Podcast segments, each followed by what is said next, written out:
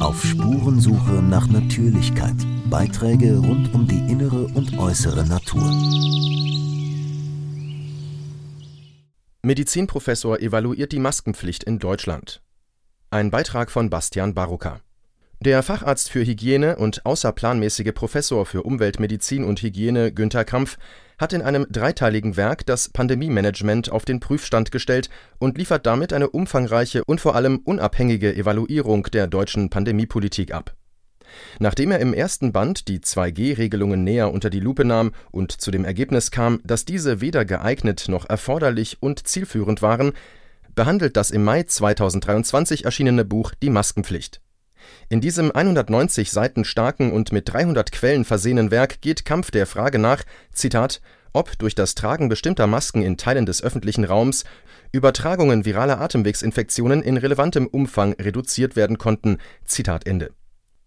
Die Entstehung Kampf zeichnet chronologisch die Einführung der Maskenpflicht nach und beginnt beim nationalen Pandemieplan aus dem Jahr 2017, welcher Masken für die Öffentlichkeit nicht als mögliche Maßnahme vorsah.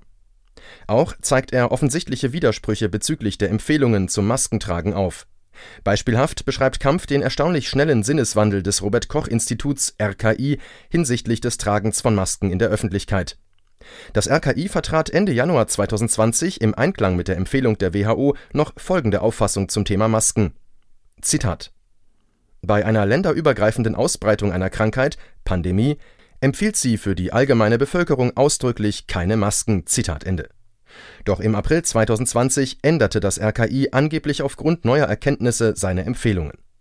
Die neuen Erkenntnisse, die nun zu einer Empfehlung des Tragens der Maske in der Öffentlichkeit führten, beriefen sich auf die Behauptung, dass Infizierte das Virus schon vor Auftreten von Symptomen ausscheiden können.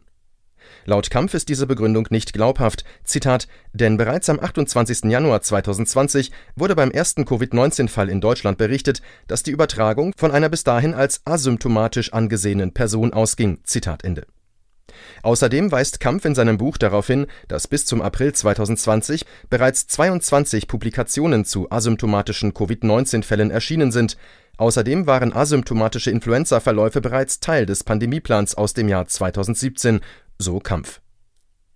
Nachdem ausgehend von Jena die Maskenpflicht Stück für Stück Einzug in das öffentliche Leben nahm und bald sowohl im Nahverkehr als auch an Schulen und sogar im Freien eingeführt wurde, begann eine weitere Verschärfung mittels verschiedener verpflichtender Maskentypen.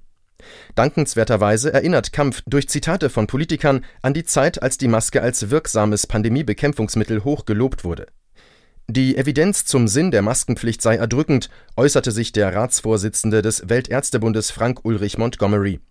Der Nutzen von Masken ist sehr groß und unumstritten, twitterte im August 2022 der Bundesgesundheitsminister und fügte im Februar 2023 noch hinzu, dass Masken vor Long-Covid schützen. Kampf, der über 250 wissenschaftliche Arbeiten in Fachzeitschriften veröffentlicht hat, war ebenfalls 18 Jahre in führender wissenschaftlicher Position bei einem Desinfektionsmittelhersteller tätig.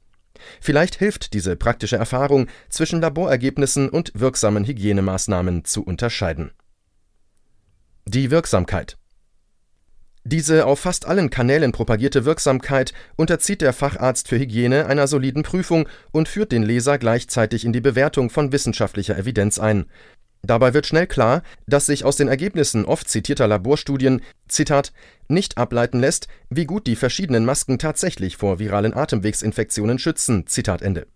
Auch weil der Umgang mit einer Maske gelernt sein muss und einen starken Einfluss auf die Effektivität dieser Maßnahme hat die bestmögliche Evidenz für die Wirksamkeit einer Maßnahme lässt sich durch randomisiert kontrollierte Studien erbringen, die den Vergleich mit einer nicht Maske tragenden Kontrollgruppe ermöglicht.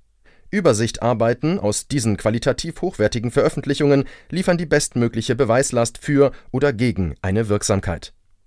Kampf arbeitet diesbezüglich in seinem Buch einen spannenden Widerspruch heraus der Sachverständigenausschuss der Bundesregierung tätigte in seinem Bericht zur Evaluierung der Rechtsgrundlagen und Maßnahmen der Pandemiepolitik, der am 30. Juni 2022 erschien, folgende Aussage: Zitat Neben der allgemeinen und im Labor bestätigten Wirksamkeit von Masken ist nicht abschließend geklärt, wie groß der Schutzeffekt von Masken in der täglichen Praxis ist, denn randomisierte klinische Studien RCTs zur Wirksamkeit von Masken fehlen. Zitat Ende Kampf bezeichnete diese Behauptung als schlichtweg falsch, da zu diesem Zeitpunkt bereits zwei RCTs zum Thema Wirksamkeit von Masken vorlagen, diese jedoch keinen signifikanten Nutzen zeigen konnten.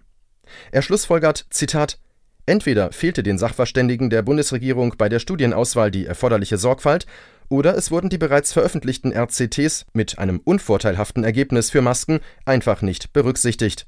Zitat Ende. Das prominenteste Beispiel dafür ist die Cochrane Meta-Analyse aus 2023, die zu folgendem Schluss kam: Zitat Das Tragen von Masken hatte keinen oder wenig Einfluss auf die Häufigkeit viraler Atemwegsinfektionen. Zitat Ende. Den medialen Aufruhr, den diese Veröffentlichung bewirkte, kommentiert Kampf in seinem Buch wie folgt: Zitat es scheint offenbar auch in 2023 immer noch so zu sein, dass in Deutschland an der Wirksamkeit von Masken zur Eindämmung viraler Atemwegsinfektionen keine Zweifel zugelassen werden dürfen, selbst wenn die Kriterien der evidenzbasierten Medizin angelegt werden und selbst wenn diese Zweifel noch im Influenza-Pandemieplan von 2017 klar formuliert werden durften. Zitat Ende. Diese Studienergebnisse decken sich mit den Zahlen, die Kampf anführt, um die Wirksamkeit des Maskentragens zu untersuchen. Er kommt hinsichtlich des Infektionsgeschehens zu folgendem Fazit: Zitat auf wissenschaftlich-epidemiologischer Grundlage waren medizinische Masken bzw. OP-Masken zur Vermeidung der Übertragung viraler Atemwegsinfektionen in der ganzen Breite der Bevölkerung nicht überzeugend wirksam. Die Anwendung der Kriterien für evidenzbasierte Medizin hätte normalerweise nicht für eine Maskenpflicht in zahlreichen öffentlichen Bereichen ausgereicht. Zitat Ende Kampf, der in Hamburg lebt und arbeitet, bezieht sich in seiner Analyse zur Wirksamkeit der Maske auch auf die sogenannte Hotspot-Regelung im März 2022, bei der in zwei der 16 Bundesländer eine für vier Wochen verlängerte Maskenpflicht galt. Kampf behauptet, Zitat, wenn diese verlängerte Maskenpflicht einen gesundheitlichen Nutzen gehabt hätte, müsste in beiden Hotspot-Bundesländern die Fallzahl stärker gesunken sein als in den vergleichbaren anderen Bundesländern. Zitat Ende. Sowohl für die Fallzahlen als auch für die Hospitalisierungen ist jedoch keine Wirksamkeit messbar, weshalb Kampf schlussfolgert: Zitat im Gesamtbild bleibt somit festzuhalten, dass Hotspot-Regelungen in Hamburg und Mecklenburg-Vorpommern keinen relevanten gesundheitlichen Nutzen zur Folge hatten. Zitat Ende. Das gleiche Ergebnis folgt auch aus einem Ländervergleich zwischen Deutschland, Dänemark und England. Letztere hatten viel früher als Deutschland viele Corona-Maßnahmen und insbesondere die Maskenpflicht für beendet erklärt die Nebenwirkungen des Masketragens. Neben der angeblich nebenwirkungsfreien Impfung wurde auch die Maske mehrheitlich als ungefährliche und niedrigschwellige Maßnahme propagiert.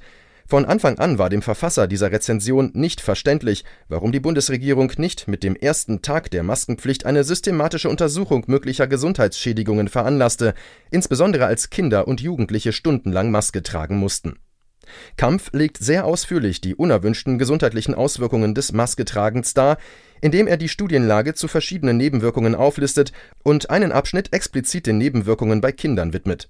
In Bezug zur körperlichen Unversehrtheit kommt Kampf daher zu folgendem Fazit: Zitat Alltagsmasken führen bei Kindern in unterschiedlicher Häufigkeit zu verschiedenen gesundheitlichen Beschwerden wie Kopfschmerzen, Unwohlsein oder Atemnot durch mehrmaliges Tragen entsteht ein höheres Kontaminationsrisiko der Maske, das Bakterien mit einer Antibiotikaresistenz einschließen kann. Zitat Ende.